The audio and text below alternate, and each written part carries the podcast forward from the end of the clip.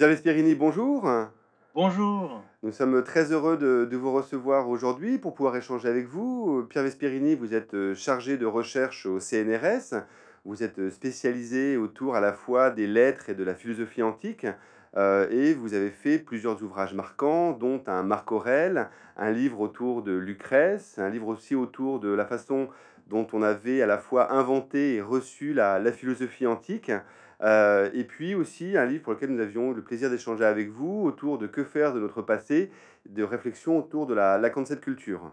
Et aujourd'hui, euh, vous nous proposez, avec Poètes et lettrés oubliés de la romancienne qui paraît aux, belles lettres, un livre, on va dire, à la fois euh, rêveur et savant, autour d'un certain nombre de figures de poètes dont il reste parfois simplement une phrase ou, quelques lignes, et qui est à la fois une sorte de marge et de centre par rapport à vos travaux. Et en même temps, c'est un livre extrêmement littéraire.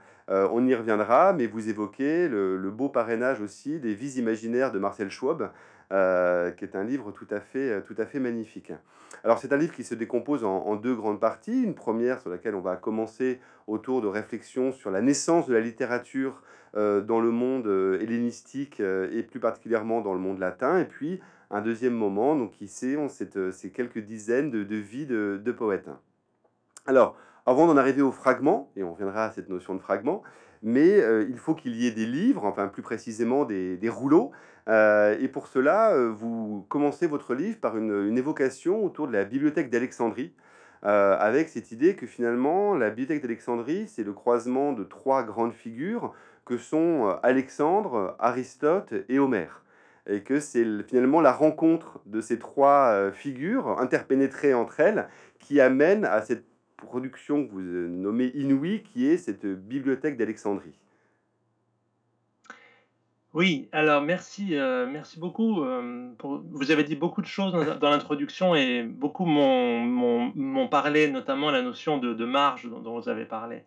Mais donc, oui, pour répondre à votre question sur la, bibliothèque, je pense en effet que la fondation de la bibliothèque d'Alexandrie est une espèce d'énigme dans notre, euh, dans, notre compréhension du monde antique. Euh, donc je, je rappelle euh, en deux mots de quoi, de quoi il s'agit. C'est un geste donc, qui, que l'on doit au roi d'Égypte, Ptolémée, qui était au départ un capitaine, un général d'Alexandre le Grand, qui, après la mort d'Alexandre le Grand, s'empare du royaume d'Égypte et là, il décide donc de rassembler tous les savoirs du monde sous la forme de, livres dans une bibliothèque. Et pour nous, ça peut paraître euh, un geste tout à fait banal, mais en, fait, dans l'Antiquité, c'est une, première. Il y, avait des, il y avait certains personnages comme euh, Euripide, Aristote, qui possédaient des bibliothèques, mais enfin, c'était toujours des personnages un peu excentriques. Le geste de posséder une bibliothèque était excentrique. Et l'idée que le savoir était fixé dans des livres était également une idée qui n'allait pas du tout de soi euh, pour l'Antiquité. Bon, je pourrais y, revenir, mais notamment, on a dans la lettre 7 de, de Platon des lignes extrêmement claires euh, là-dessus, sur le fait que le savoir ne, ne peut pas être contenu dans des livres. Donc ça, c'est un premier point. C'est pourquoi est-ce qu'on a décidé de créer un centre où on rassemblerait tous les livres en tant que porteur de tout le savoir du monde. Et deuxième point, pourquoi est-ce qu'on a également euh, considéré qu'il fallait tenir compte des savoirs des barbares? Puisque, comme vous le savez, il y a cette vieille coupure entre les Grecs et les barbares, et là, tout d'un coup, donc, on va s'intéresser aussi au savoir des barbares de façon systématique, pas seulement de façon sporadique, euh, comme chez Hérodote, par exemple, mais vraiment de façon euh, systématique. C'est la raison pour laquelle la Bible a été traduite en grec, la Bible des Septante. Alors, euh, donc, il fallait que je revienne sur ce problème. Euh, et donc, comme vous l'avez dit, c'est un problème que je résous euh, avec trois personnages, en, en effet. Il y a d'abord Aristote, mais ça c'est assez connu, c'est-à-dire il y a une phrase de Strabon qui dit c'est Aristote qui a appris au roi d'Égypte à organiser la bibliothèque, puisque donc euh, c'est Aristote le premier qui, euh, dans son école, le lycée, commence à installer l'idée que le savoir, euh, c'est quand même d'abord des livres et qu'il faut donc collecter le savoir du monde à partir des livres. Donc ça, c'est un point qui était, qui était assez connu. Mais le, le deuxième élément qui, à mon sens, est très important, c'est Homère, c'est-à-dire Homère comme, non pas comme poète ou comme poète épique, comme fondateur de la littérature, tel qu'on le voit aujourd'hui, mais comme fondateur du savoir en général. C'est-à-dire que Homère était conçu dans l'Antiquité comme le père de tout le savoir. Et ça se voit beaucoup chez Aristote en particulier. Bon, ça c'est un point sur lequel j'ai un peu insisté dans, dans, dans, l'introduction. Mais je dirais que là où je, j'ai formulé une idée que je n'ai pas rencontrée ailleurs, euh, c'est l'ajout de ce troisième personnage qui est Alexandre le Grand. C'est-à-dire que je pense que l'idée de fonder une bibliothèque n'a pas pu naître dans, euh, l'esprit de Ptolémée, qui était un brave général, mais à mon avis qui n'avait pas le, caractère visionnaire nécessaire pour euh, avoir cette idée. Donc j'ai proposé l'idée euh, que l'idée était née dans l'esprit d'Alexandre le Grand, et là je renoue le fil avec Aristote et Homère, premièrement parce que Alexandre et là, bon, j'ai fait une émission récemment sur France Culture à, ce propos. Euh, Alexandre a été l'élève euh, d'Aristote. Aujourd'hui, on en discute beaucoup. Euh, il y a une espèce d'hypercriticisme qui dit non, non, en fait. mais si, il y a quand même. voilà, il faut douter de tout dans, l'Antiquité. Mais enfin, il y, a, des liens clairs entre Aristote et Alexandre. Il y a, deuxièmement, une passion d'Aristote et d'Alexandre pour euh, Homère. Et puis, euh, et ça je l'ai découvert, euh, Aristote, pardon, Alexandre n'est pas seulement un, un, conquérant lettré, bon, ça je le savais plus ou moins, mais Alexandre est également quelqu'un que Plutarque présente comme amoureux des livres, hein, philo-biblios. C'est un terme assez étonnant et c'est la seule fois dans tout le corpus de Plutarque où le terme est employé. Alors que pourtant, euh, dans les vies des, hommes illustres de Plutarque, on en voit passer des, généraux lettrés, c'est pas ça qui manque. Mais le terme philo-biblios, donc amoureux des livres, il n'y a que à propos d'Alexandre que c'est employé. Voilà, de là, bon, c'est cette idée qui m'est euh, qui m'est venue, que probablement l'idée avait germé d'abord dans l'esprit d'Alexandre. Alors, avec, et, vous présentez aussi, ce qui est peut-être un peu moins connu du grand public, euh, la façon dont est conçue cette bibliothèque et qui finalement euh, rassemble deux lieux en un. Euh, d'un côté, ce qu'on appelle le, musée, qui sont, on va dire, des chercheurs qui réfléchissent et qui lisent des livres et qui commandent des livres. On y reviendra parce que c'est très important cette idée que s'invente là l'idée qu'une partie de la littérature consiste à parler, à faire des livres qui parlent de livres. Et puis l'autre versant, effectivement, que vous avez évoqué, qui est le lieu de stockage, mais ordonné, ça c'est aussi une notion euh, évidemment essentielle, euh, des livres, qui est la bibliothèque comme nous on entend aujourd'hui une bibliothèque, mais que les deux lieux sont vraiment euh, liés entre eux, et que la bibliothèque d'Alexandrie, c'est l'ensemble des, de ces deux choses-là liées. Oui, voilà, tout à fait. C'est-à-dire qu'il y y a une bibliothèque où travaillent des savants qui sont pensionnés par le roi. Voilà. Donc, comme je dis souvent, c'est l'ancêtre du CNRS. C'est-à-dire, voilà, ce sont des, gens qui se consacrent à la recherche. Et euh, par ailleurs, il y a ce qu'on appelle la bibliothèque fille, qui, est à la disposition du public et qui contient des copies de la première bibliothèque celle où travaillent donc ces, savants pensionnés, qui est donc la bibliothèque du Mousseum du, euh, du sanctuaire des, Muses. Et, effectivement, ce qui est très important, c'est que les savants qui travaillent dans la bibliothèque ne font pas seulement de la recherche, mais ils vont également produire des œuvres littéraires. Et c'est ça qui invente la, littérature en un sens, c'est-à-dire euh, une, tradition à partir des livres. Alors que jusqu'à présent, ce que nous on appelle littérature aujourd'hui était quand même, euh, bon, en partie c'est vrai, se passer au niveau de l'écriture et de la lecture, mais euh, elle était extrêmement liée à l'oral, à l'oralité. Et, effectivement, et, à partir de là, euh, cette donnée très importante que vous évoquez aussi, qui est, euh, qui est liée, c'est que d'abord, il n'y a aucune séparation entre littérature et savoir. C'est-à-dire que, euh, alors effectivement, ça c'est une distinction très moderne, voire contemporaine, mais c'était évident à ce moment-là, et c'est ce que vous avez dit en disant que pour les Grecs, Homère n'est pas simplement un poète épique, mais il est le référent de tous les savoirs euh, que ce soit aussi bien politique que géographique, que, on va dire euh, zoologique même.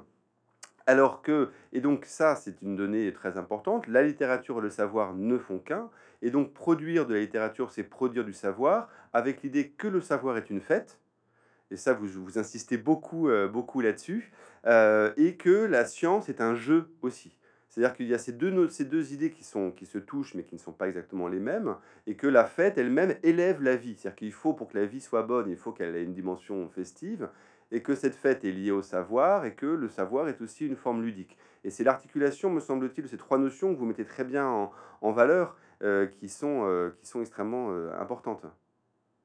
Oui, c'est-à-dire, je pense que je pense que le christianisme nous a fait perdre complètement cette, euh, intrication euh, du savoir, de l'esthétique et de la fête. Euh, l'esthétique a été reléguée à un rang un peu subalterne et le savoir a été conçu comme quelque chose de sérieux, d'austère et d'ennuyeux alors qu'en réalité, le, savoir est quelque chose de profondément festif.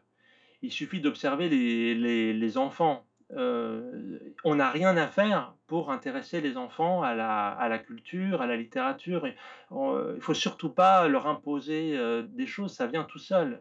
Les enfants veulent comprendre, veulent connaître, connaître l'histoire, connaître euh, l'art, connaître la peinture, connaître les, les, histoires des mythes, de la Bible, que sais-je. Et ça, les anciens le savaient parfaitement. Euh, vous avez le magnifique début de la métaphysique d'Aristote, quand il dit l'homme naturellement veut savoir, et ça c'est vrai. Et euh, comme vous le savez, cette disposition de l'homme, qu'on appelle la curiosité en fait, a été euh, immédiatement condamnée par le christianisme.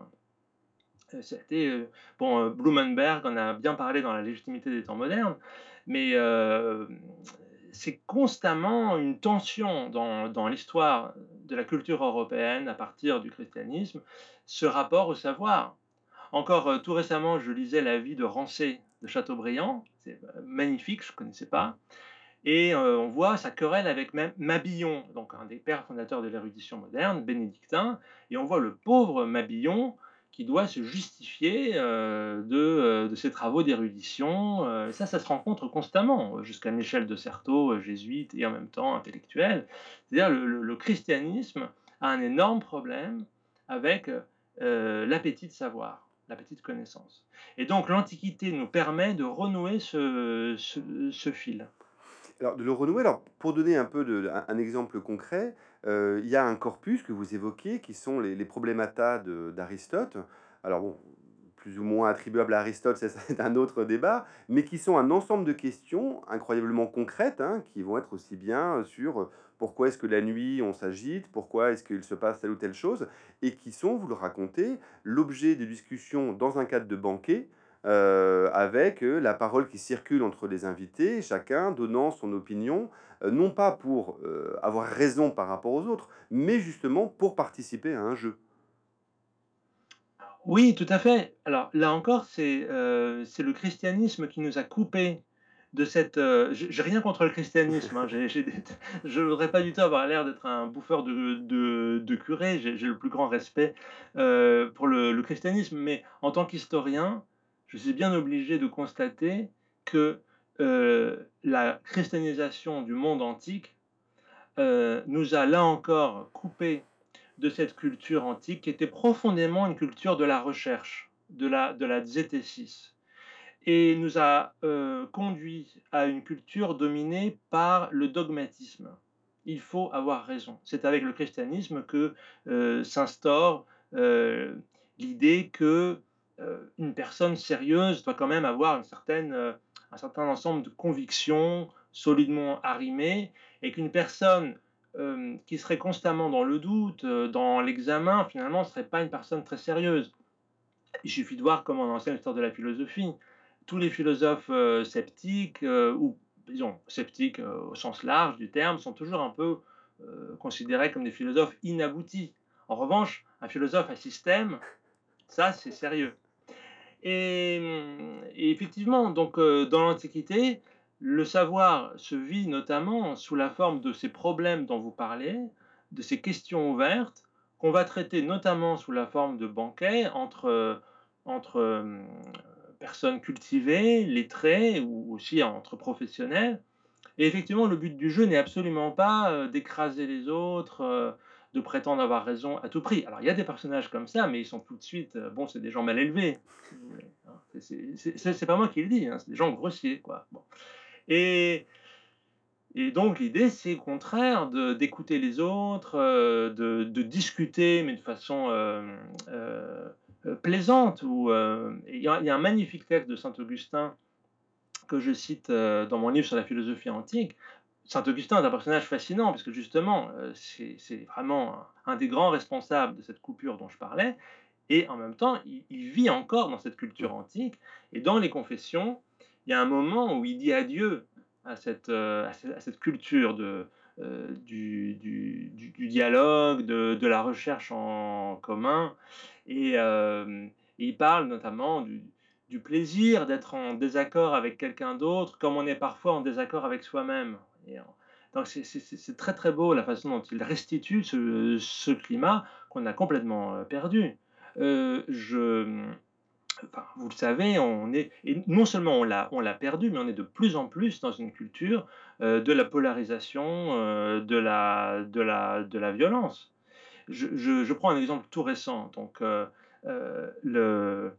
l'attaque terroriste du Hamas contre, contre Israël. Bon, vous avez donc des positions qui, qui s'affrontent de part et d'autre, et au milieu, vous avez François Ruffin qui a fait un, un, un entretien au Monde tenant des propos euh, d'humanité, de, pure et simple humanité, d'intelligence. et je constate qu'il est euh, applaudi euh, de, tous les côtés. C'est-à-dire que le, fait aujourd'hui de tenir un, discours équilibré, humain, simplement humain, qui tienne compte des, des, crimes de part et d'autre et, et, d'une situation complexe, etc., mais sans, euh, sans clivage, sans, sans, sans polarité, euh, c'est considéré, et, ça montre vraiment à quel point on en est parvenu vraiment d'un déficit euh, de cette culture du, du, du dialogue. Et c'est vrai que c'est un fil qui court dans mes travaux finalement, notamment depuis mon livre sur la philosophie antique ou sur la cancel culture. C'est cet enfermement des uns et des autres dans des camps, dans des, factions, qui, euh, qui nous fait perdre cette, euh, cet espace commun de la discussion qu'on a constamment dans, dans l'Antiquité. Alors justement, cette culture du dialogue, euh, vous, la pointez aussi dans, dans cette chose qui est cette étrangeté, alors qui n'est évidemment pas une étrangeté qu'on est habitué, logique un peu scolaire, mais quand on y réfléchit, on devient une, qui est l'invention de la littérature latine. C'est-à-dire euh, cette chose qui n'est pas évidente, qui est pourquoi est-ce que finalement les Romains, les Latins sont euh, à ce moment-là de l'histoire euh, l'un des très rares peuples à dire évidemment la littérature grecque est un monument indépassable, mais on ne va pas s'en satisfaire, on va nous-mêmes produire au travers, et c'est ce que vous dites, la littérature c'est traduction et transformation, on va produire nous-mêmes une littérature, alors on sait que c'est un mot euh, euh, ambivalent. On, appelle littérature quelque chose qui peut être autre chose pour, euh, pour eux, mais qu'importe. une littérature qui nous soit en propre. Et, vous, vous insistez sur cette dimension-là avec l'idée que ça ne va pas de soi. L'idée qu'effectivement, on ne se satisfasse pas de la littérature grecque dans, dans, au moment hellénistique. Oui, ce qui est tout à fait fascinant, c'est que à l'époque où les Romains vont commencer à faire leur propre littérature, mais qu'il faut toujours le rappeler, et ça c'est Florence Dupont qui l'a, constamment montré, et là elle l'a encore fait magistralement dans son histoire littéraire de Rome, euh, la littérature latine, c'est une littérature grecque en latin. C'est-à-dire qu'il n'y a pas, euh, comme on l'imagine, comme nous on l'imagine, une littérature nationale. C'est euh, euh, Ennius ou Virgile, c'est euh, Homère en latin ou Hésiode en latin. Les bucoliques, c'est Théocrite en latin. Les géorgiques, c'est Hésiode en latin. L'Énéide, c'est Homère en latin, etc. Bon. Alors, ce qui est tout à fait étonnant, c'est, et c'est ça la deuxième grande énigme que je voulais essayer de résoudre après celle de la bibliothèque d'Alexandrie, pourquoi est-ce que les Romains ont voulu faire ça alors que dans le bassin méditerranéen, tout le monde, je veux dire euh, les, tous les barbares, et les Romains sont des barbares pour les Grecs, faisaient de la littérature grecque, en grec. Par exemple, on a, euh, de, on a des tragédies grecques faites par des juifs. Hmm. Ézéchiel le tragique, par exemple, écrit des tragédies en grec. Euh, les Égyptiens écrivent en grec. Les Carthaginois écrivent en grec.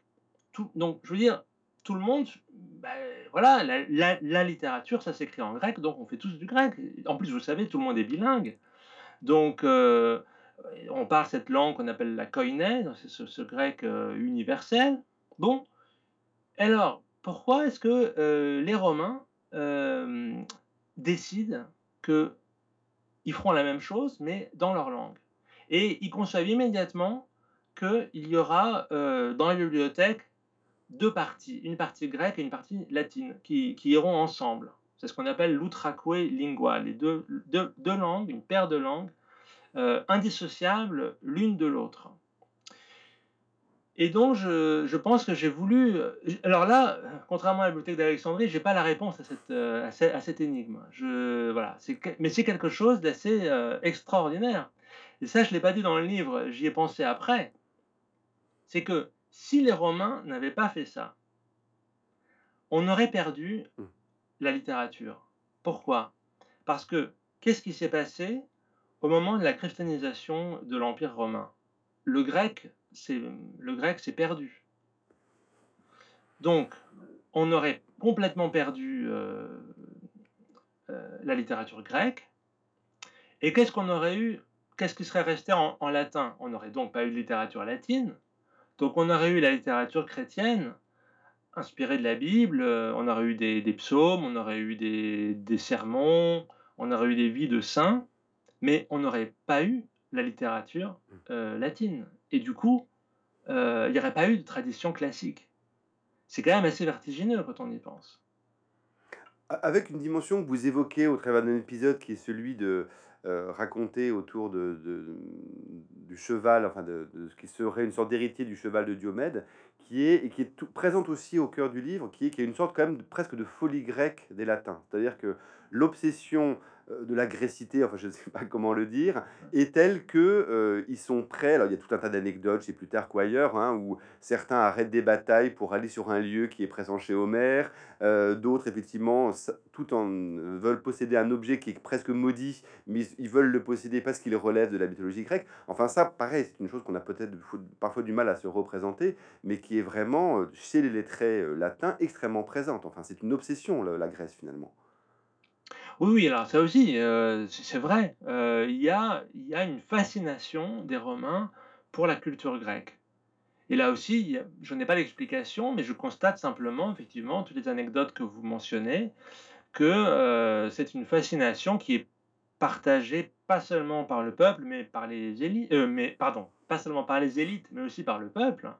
par exemple, on va avoir des émeutes à Rome sous l'Empire euh, parce qu'un personnage voudra euh, confisquer une, euh, une statue grecque très, très connue qui est jusqu'alors avait été exposée au public et appartenait au public et un personnage veut la posséder pour lui-même, on va avoir une émeute. Hmm.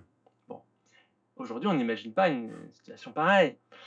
Donc, effectivement, il y a, y, a y a, avec cette fascination, un danger aussi pour certains de basculer de l'autre côté. Euh, donc, par exemple, euh, c'est ce qui arrive avec l'empereur Tibère. Bon, ça, Florence Dupont en a très bien parlé dans son livre sur l'érotisme masculin à Rome. Il y a un très beau chapitre sur euh, Tibère à Capri. Mais ça peut se passer aussi même avec la philosophie. La, culture grecque qui fascine, c'est pas juste la, mythologie, mais c'est aussi c'est pas juste la, mythologie, mais c'est aussi la, philosophie. Ce qui pour nous paraît très austère, passionne les Romains. Et donc, ils peuvent se perdre dedans et on voit comment les, les mères de famille, parfois, doivent veiller à ce que leurs enfants ne fassent pas trop de philosophie. Ce qui, là aussi, pour, nous, est assez étonnant. Et, cette folie, d'ailleurs, euh, elle, revient dans, le, dans la deuxième partie du livre autour des, autour des poètes, autour de, la figure de, ce savant anglais euh, découvreur de, milliers, euh, voire de dizaines de milliers de, papyrus au tournant du 19e et du 20e siècle, et qui, après ces découvertes absolument considérables, euh, finit lui-même par sombrer. Il y a là aussi une forme de, folie du savoir qui se reproduit 2000 ans après. Oui, alors ça c'est un article que un, chercheur a bien voulu me, me, confier juste avant sa publication. J'ai pu lire son, manuscrit et je lui rends hommage dans, le livre. Donc, euh, un des grands fondateurs de la papyrologie, euh, donc de l'étude des papyrus antiques, c'est Grenfell. Et, cet homme on savait, mais c'était jamais très précis. Au bout d'un moment, a eu des problèmes euh, psychiatriques. Alors, on parlait de dépression, de bon. Euh, donc, il a fini par euh, par se retirer au fond du champ scientifique. Et donc, ce, jeune chercheur a, été consulté dans les archives des hôpitaux psychiatriques les dossiers concernant Grenfell. Et là, il a trouvé des choses absolument magnifiques. Et on voit effectivement comment cet homme, euh, en fait, assez rapidement, euh, va commencer à avoir des hallucinations euh, sur les champs de fouilles. donc, on va l'emmener, du coup, on va. Parce que l'intuition géniale qu'il a eue, c'est d'aller fouiller à Oxyrhynque.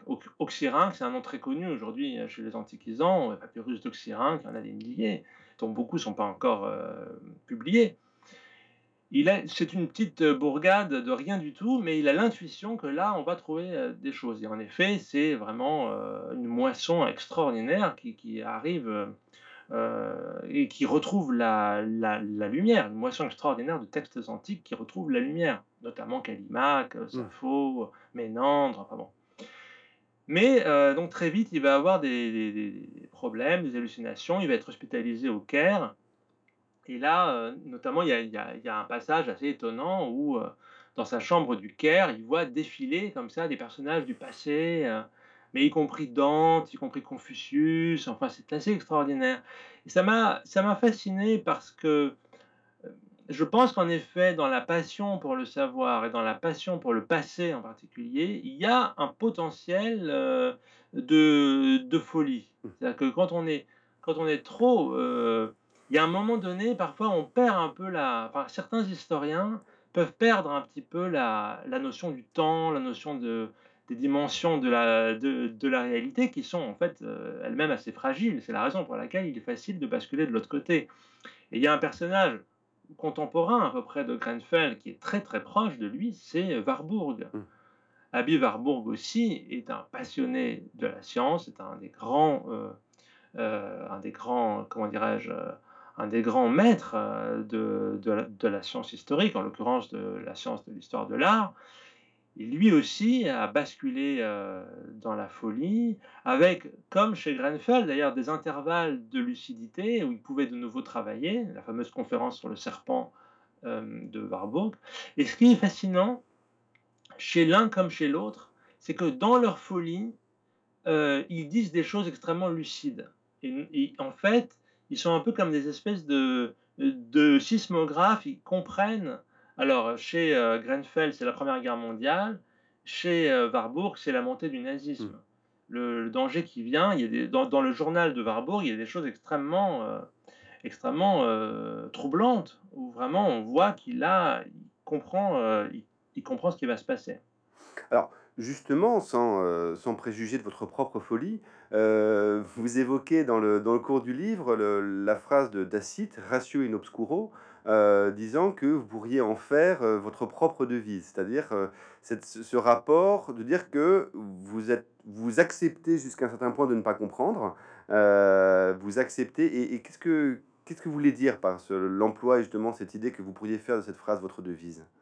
Mais je, je veux dire par là que, euh, bon, d'abord, ce qui est magnifique dans cette phrase, c'est ratio. C'est-à-dire qu'en fait, on, on est quand même ancré dans la raison. Mm. Voilà. Et euh, c'est quand même notre, notre boussole. C'est la raison, c'est l'enquête, euh, c'est la réflexion, notamment sur l'histoire. Mais in obscuro, parce que, en effet, tous les grands problèmes de la morale, de la politique, euh, de, la, de, la, de la philosophie en général sont, sont des problèmes, euh, à mon sens, en définitive, indécidables. Bon, ce que je dis est tout à fait banal, en fait, quand on y pense, il suffit d'ouvrir la critique de la raison pure de Kant. C'est-à-dire que les grandes questions métaphysiques sont des questions indécidables. Donc, euh, il en va de même, pas seulement pour la métaphysique, donc, mais aussi pour le monde humain, trop humain, de la politique, de la morale. Il est très difficile de, de s'y orienter. Et donc, euh, il ne s'agit pas du tout de, se retirer de l'action. Et euh, je, je m'emploie tous les jours à, m'engager dans, dans le monde, à avoir une action dans le monde, mais en même temps, je dois bien reconnaître que je le fais en tâtonnant euh, dans l'obscurité. Justement, ces poètes et lettrés, eux aussi sont, pour l'immense majorité, dans l'obscurité. C'est-à-dire que ce sont des poètes et des lettrés dont il reste parfois une phrase, euh, parfois un épigramme, parfois deux paragraphes au, mieux. Euh, alors, qu'est-ce qui vous a mené sur leur piste, sachant que le livre s'ouvre par l'idée de l'émotion, ce qui est peut-être aussi une chose un peu inattendue. Ce que vous dites, c'est que profondément, ce qui, ce qui, ce qui vous a mené là, c'est l'idée qu'il y avait une émotion à retrouver ces morceaux de, vie de poètes euh, plus ou moins perdus. Oui, ça remonte à très très longtemps en fait. Vous savez, c'était quand je préparais mon livre sur Lucrèce. Je, ben, j'essayais de comprendre ce qu'était euh, Lucrèce, donc euh, ce qu'était un poète euh, romain de son temps. Du coup, je me suis plongé dans les recueils de fragments, parce qu'ils ont été rassemblés à plusieurs reprises, dans les recueils de fragments des poètes latins de la République. Et là, c'est vrai que j'ai eu une espèce de, de oui, comme vous dites, de, d'émotion, de, de fascination aussi. pour ces personnages dont on ne sait quasiment rien.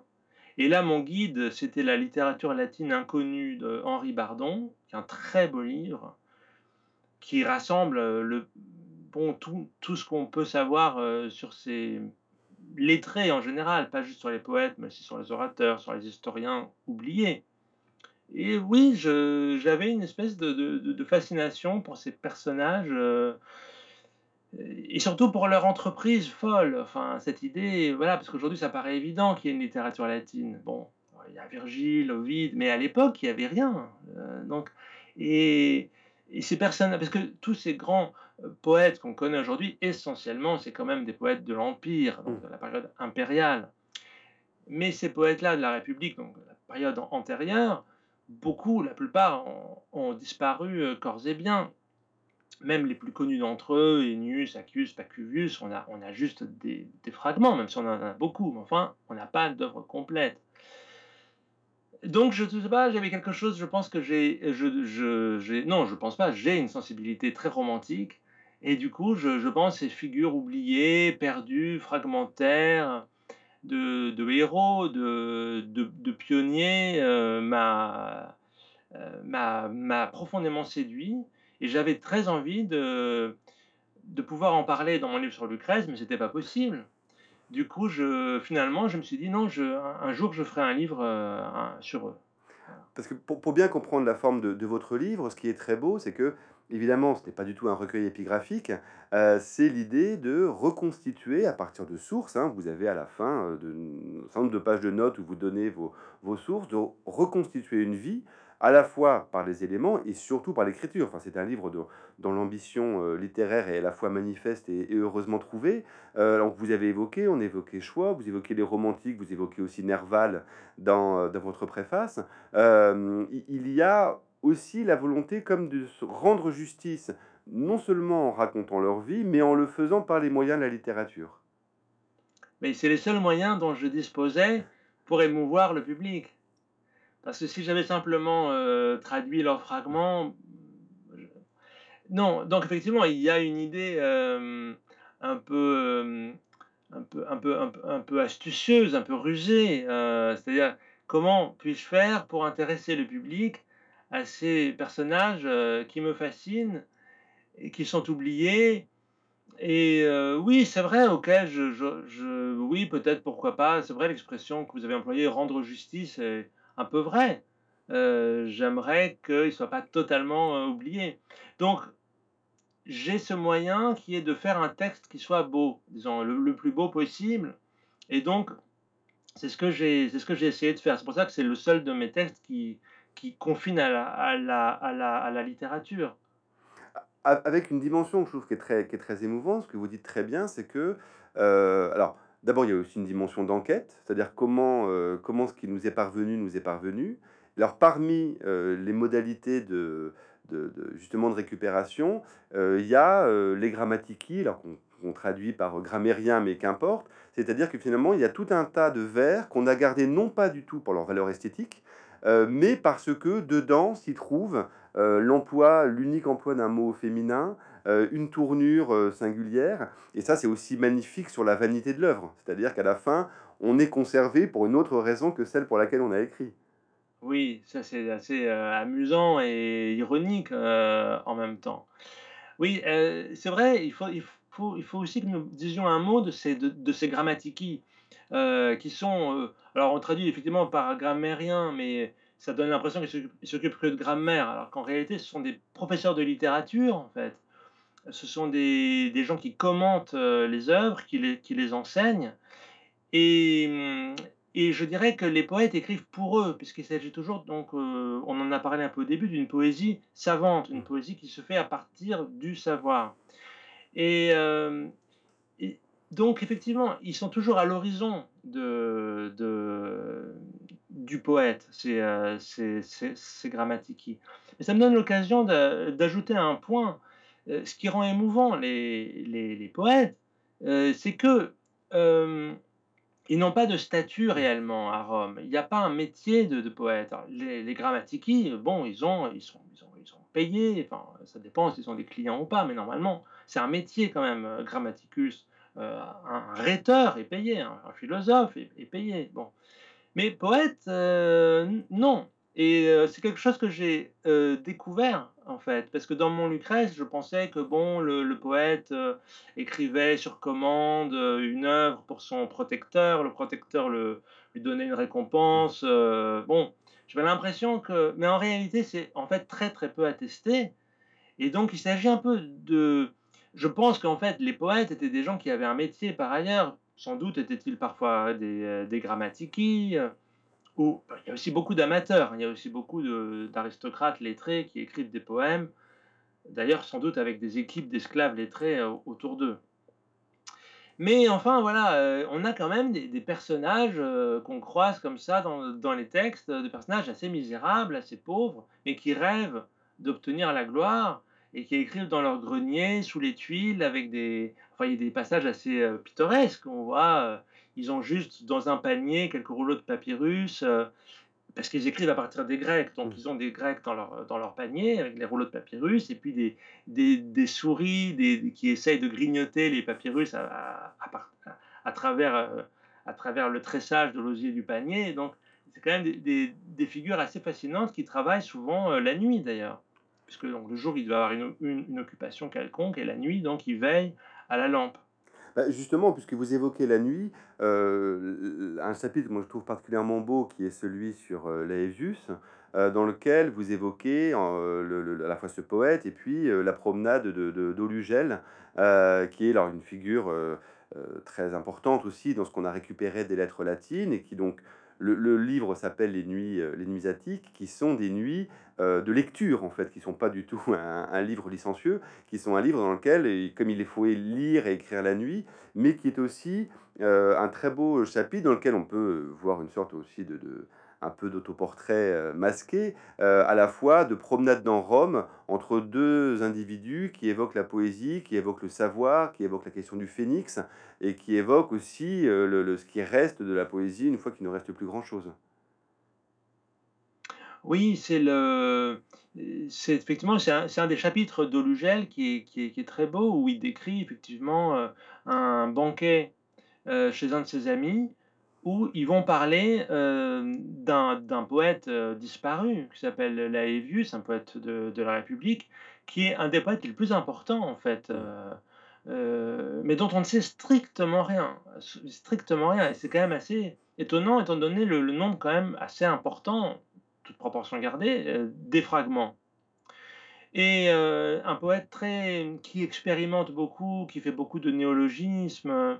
Et donc après, effectivement, ils reviennent, Olugel et son ami reviennent de cette propriété qui se trouvait au Vatican. Déjà, ça s'appelait comme ça à l'époque. Traversent le Tibre et reviennent vers le, champ de Mars. Et tout en cheminant, ils, se remémorent donc les, vers dont, dont, ils ont parlé. Et à partir de là, j'ai ajouté une chose que j'ai prise chez Athénée, c'est que la conversation lettrée excite en fait et mmh. empêche de dormir, empêche de trouver le sommeil. Voilà.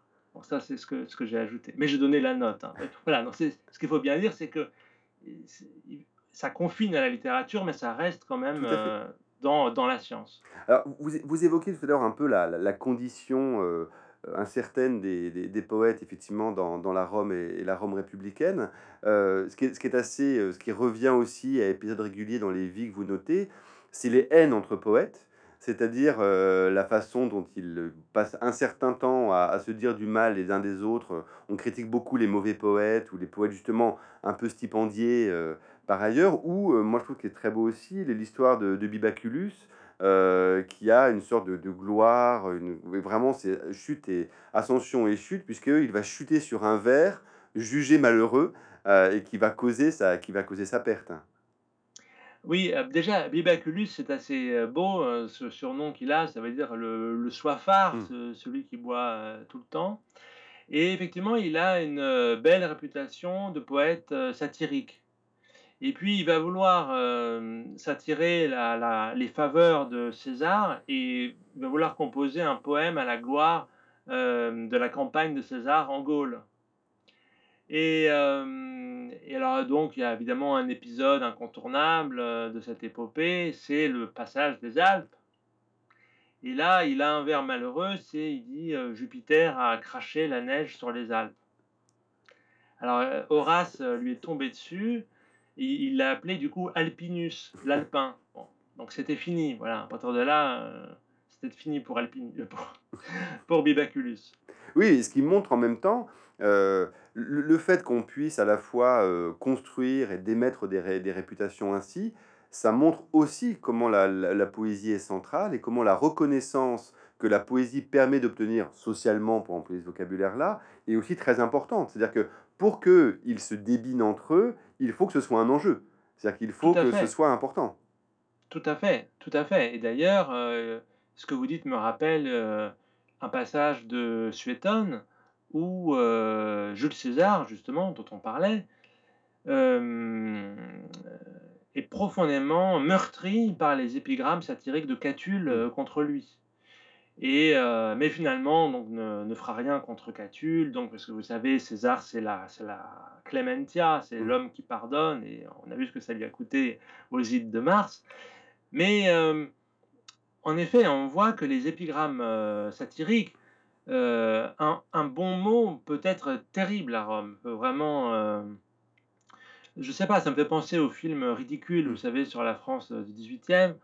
Euh, c'est quelque chose peut-être qu'on a perdu d'ailleurs. Encore que, je ne sais pas.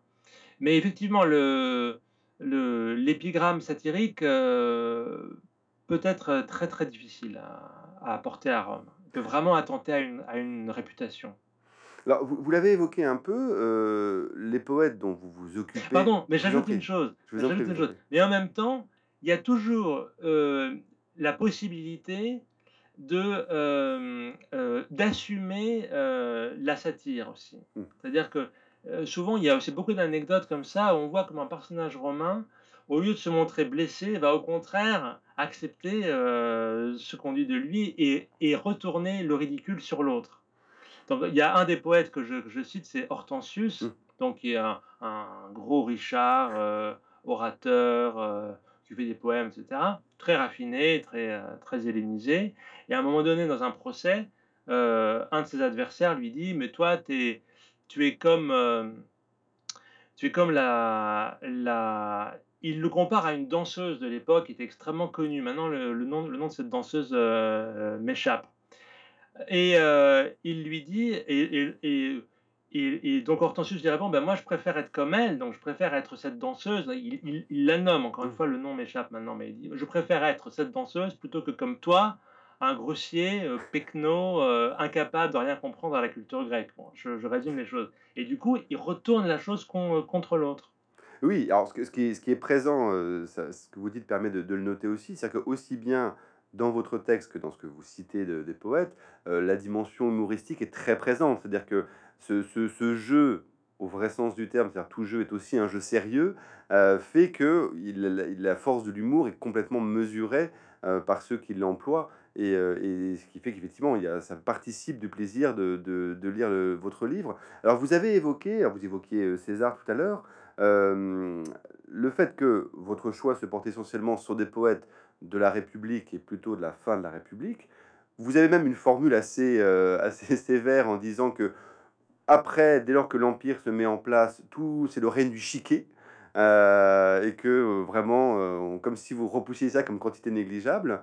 Et, et, ce qui fait, alors peut-être déjà vous exprimer sur ce sujet, qu'est-ce que, voilà, pourquoi, pour vous, la, la, césure vous semble aussi franche que ça?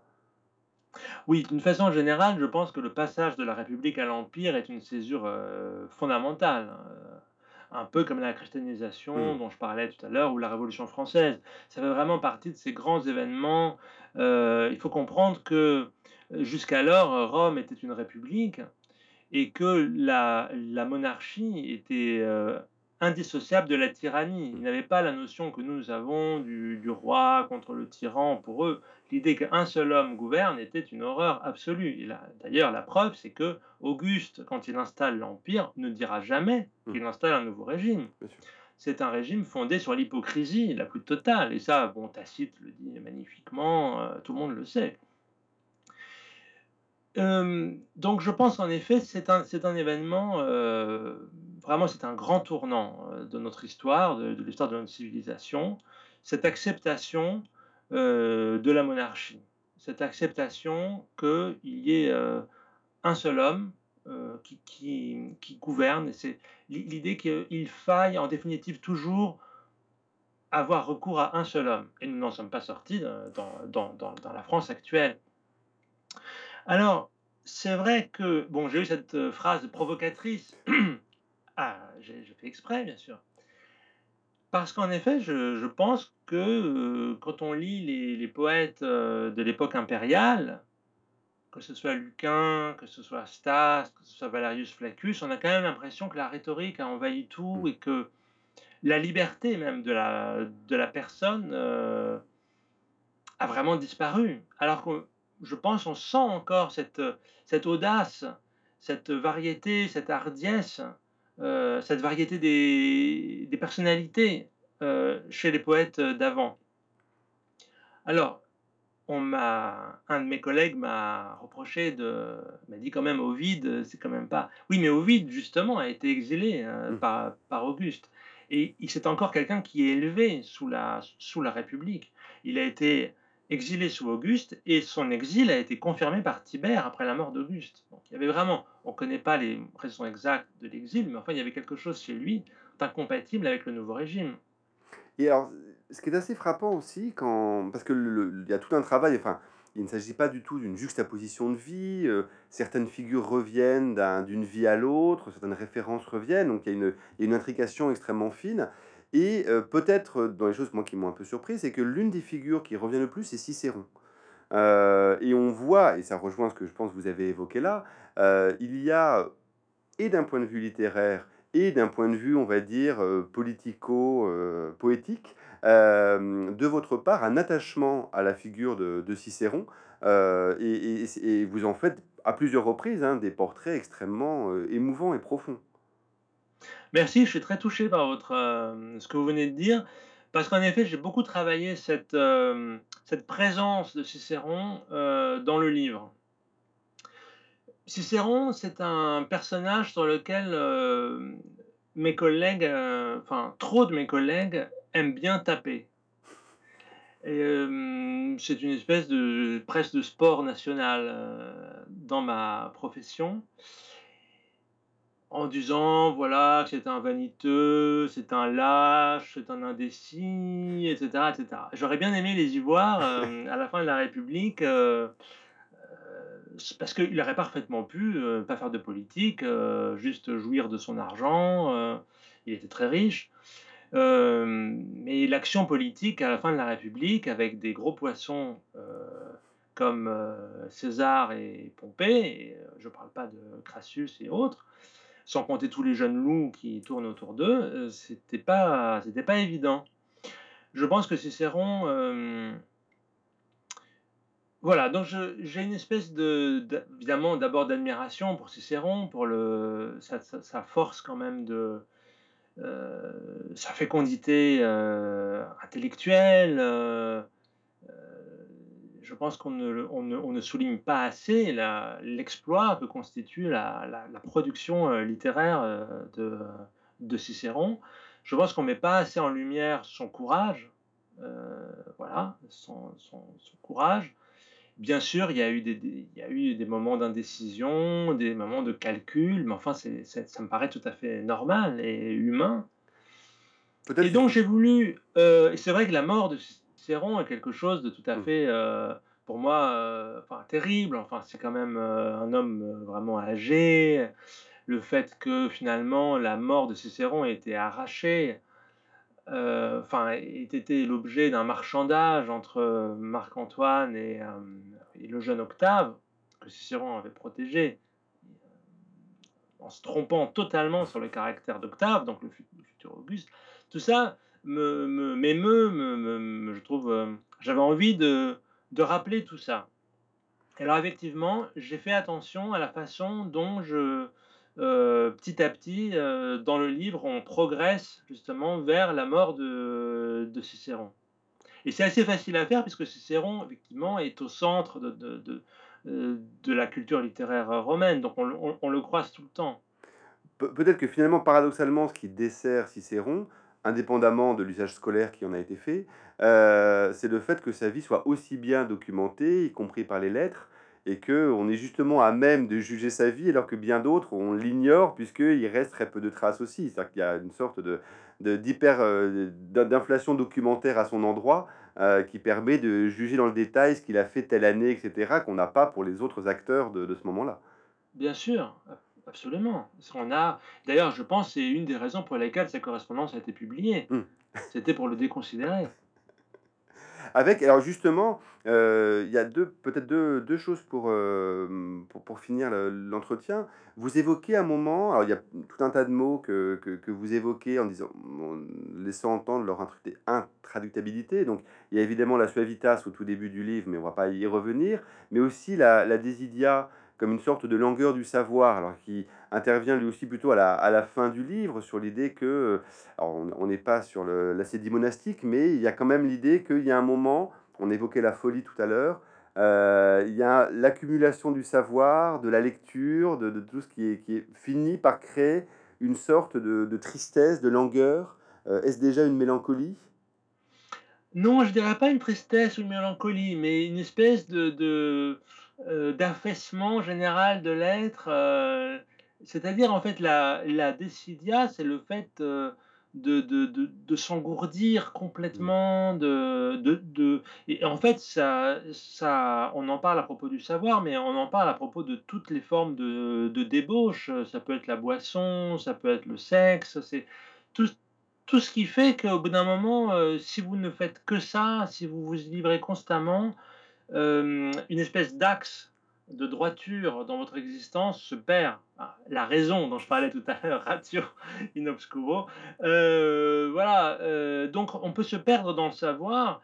et, le passage auquel vous faites allusion, c'est là encore dans Olugel, il est en train de parler, c'est un excellent exemple de la fascination des Romains par la philosophie. Ils sont en train de réfléchir aux différentes explications que les philosophes donnent du phénomène de la vision. Mm. Pourquoi est-ce qu'on voit? Vous savez qu'à l'époque, philosophie et science euh, vont ensemble. Il n'y a pas de ça, remonte au 19e siècle en fait la séparation de la philosophie et de la science. Donc c'est- aujourd'hui, ce serait une question scientifique. pourquoi est-ce qu'on voit, etc. Donc les philosophes ont différentes théories. Ils sont, les Romains sont au banquet et au bout d'un moment, quelqu'un dit bon, on va arrêter parce que là, ça devient un peu trop et on risque de, de sombrer dans une espèce de décrépitude. Voilà, le mot exact, c'est la mmh. décrépitude. Hein. c'est vraiment la décrépitude. Et, et, un des remèdes contre ça, c'est le fait de travailler, de l'écriture, le labor de la personne qui écrit. Et ça, dans la correspondance de Cicéron, on le voit aussi beaucoup. Quand il se réfugie euh, chez lui euh, parce qu'il est exclu du champ politique, il se console dans le plaisir du savoir, mais il doit faire attention justement à pas sombrer dans la décrépitude. Et c'est pour ça aussi qu'il se met à écrire. Évidemment, c'est aussi pour la gloire, etc., et pour continuer à exister dans l'espace public mais c'est aussi parce que la discipline de l'écriture permet de ne pas sombrer. Avec, alors peut-être pour, euh, pour conclure, une, phrase très belle que vous citez de, de Martial, euh, disant euh, Puissent mes poèmes plaire aux grammairiens, mais également sans eux. Et je trouve que par rapport à ce que vous avez évoqué là, cet équilibre entre les deux, c'est-à-dire d'un côté, oui, on, on, fait de la poésie ou de la littérature dans un horizon d'être commenté, puisque aussi l'horizon euh, grec et latin que vous avez évoqué, mais aussi il y a des, aussi là un échappatoire vers autre chose, qui est de dire que l'œuvre a quand même aussi comme horizon euh, le plaisir et la satisfaction en elle-même. Oui, oui, absolument, absolument. C'est-à-dire, à propos d'un... Euh, vous savez, donc, dans cette culture de la poésie alexandrine savante, donc on écrivait pour être commenté, mais alors certains, euh, leurs poèmes devenaient des espèces d'énigmes, mm. de devinettes. Euh, euh, et, donc c'est là-dessus que Martial intervient, mais c'est une tradition qui on trouve aussi chez Cicéron et chez, et chez Lucilius. L'idée que bien sûr la poésie doit être savante, mais elle doit aussi pouvoir être savourée indépendamment du commentaire. En tout cas, Pierre Messerini, merci beaucoup pour ce livre extrêmement savoureux pour le coup. Et, euh, et voilà, donc je recommande grandement la lecture. Merci beaucoup. Merci à vous, merci beaucoup.